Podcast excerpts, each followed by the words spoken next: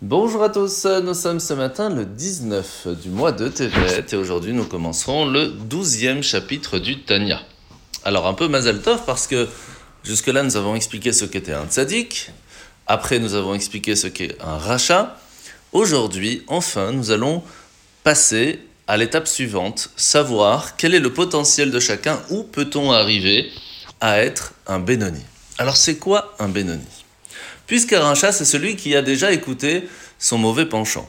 Un tzaddik, c'est celui qui n'a même plus la possibilité de l'écouter, puisque il a ou totalement supprimé, ou alors il ne peut plus parler parce que il ne reste plus rien, seulement quelques petites tâches par manque d'amour vers Dieu. C'est quoi un Benoni alors? Un Benoni, c'est quelqu'un qui réussit à contrôler son mauvais penchant, que même s'il l'attaque, à vouloir penser quelque chose, à vouloir dire quelque chose ou à vouloir faire quelque chose qui n'est pas convenable, eh bien, il le met directement de côté et ne fait pas ce qu'il lui dit. Ça, c'est un Benoni. Alors vous allez me dire, c'est quelque chose de pas évident. Et vous avez raison. C'est pas du tout évident d'être un Benoni tout le temps, tout le temps, tout le temps. C'est pas facile de pouvoir se contrôler à chaque instant de la journée, de la vie. Et c'est pour cela que la Nourazaken nous explique que c'est un travail à faire continuellement jusqu'au moment où même si pendant notre vie nous avons déjà fauté, il suffira de demander pardon et à partir de là recommencer à zéro. Et on peut arriver à être en Benoni, on peut arriver à ce que notre amour vers Dieu sera tellement fort que toute notre recherche dans notre vie sera comment faire plaisir à Dieu. Comment peut-on faire une bonne action? Et à ce moment-là, ce sera plus facile à contrôler la volonté de faire des bêtises. Alors aujourd'hui, nous sommes le 19 Tevet, comme on l'a dit il y a quelques instants, et c'est aujourd'hui l'importance de prendre sur soi d'étudier le Chitat.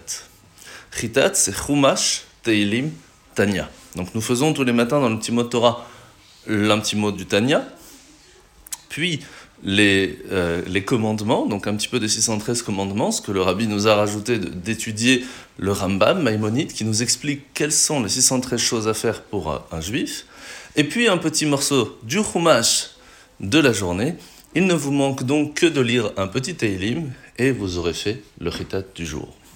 Alors aujourd'hui, dans la mise négative de ce matin, c'est la 106. À partir du moment où une personne va choisir que un de ces animaux va être euh, réservé pour un sacrifice au temple, eh bien il se doit de l'offrir et ne peut pas l'échanger avec un autre. Et c'est là que la mise positive 87 va arriver. Si maintenant il choisit un autre pour l'échanger, eh bien les deux vont être amenés en sacrifice à Dieu. La paracha de la semaine, nous sommes donc paracha de Shemot. Et aujourd'hui, Hachem va rappeler encore une fois à Moshe qu'il allait délivrer le peuple juif pour nous donner la Torah et nous amener en terre d'Israël. Ce qui veut dire que la sortie d'Égypte, ce n'est pas pour sortir seulement, pas pour être libre, c'est pour avoir un but différent, pour pouvoir réussir à faire quelque chose dans notre vie. Et c'est là qu'il va dire à Moshe une phrase quand même assez intéressante. Il, va dire à, Moshe, sache que je vous ai vu, j'étais avec vous en Égypte, je connais votre difficulté, et par le mérite de vos ancêtres, eh bien je vais vous faire sortir. Pourquoi il leur dit pas, euh, voilà, vous avez fauté, vous avez prosterné devant des idoles, tout ça c'est à cause de vous, euh, faites tes Non. Parce que, malgré que la condition spirituelle était très très très basse dans le peuple à ce moment-là, Hachem n'a pas voulu les reprimander. Simplement leur rappeler le mérite de leurs ancêtres. De la même façon, on doit savoir que le moyen le plus efficace pour réussir à réveiller le, de cœur de nos frères juifs, de les rapprocher de Dieu, tout d'abord, c'est de leur montrer la beauté de notre patrimoine.